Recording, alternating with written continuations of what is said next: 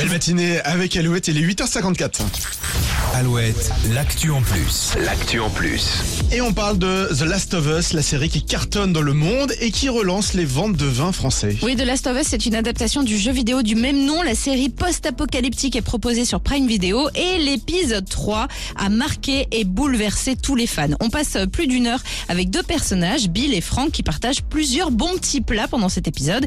Qui dit bon repas dit bon vin. Les deux hommes ouvrent une bouteille de leur vin préféré, un Beaujolais Village, vin de Bourgogne. Et depuis la sortie de l'épisode, la maison Louis Jadot qui produit ce breuvage croule sous les demandes à leur plus grande surprise parce qu'ils n'étaient pas au courant. Ah bon C'était pas un coup de pub Non, pas du tout. Dans les années 90, en fait, ils avaient envoyé quelques caisses pour faire du placement de produits. Le vin est apparu dans des séries comme Charmed ou Friends.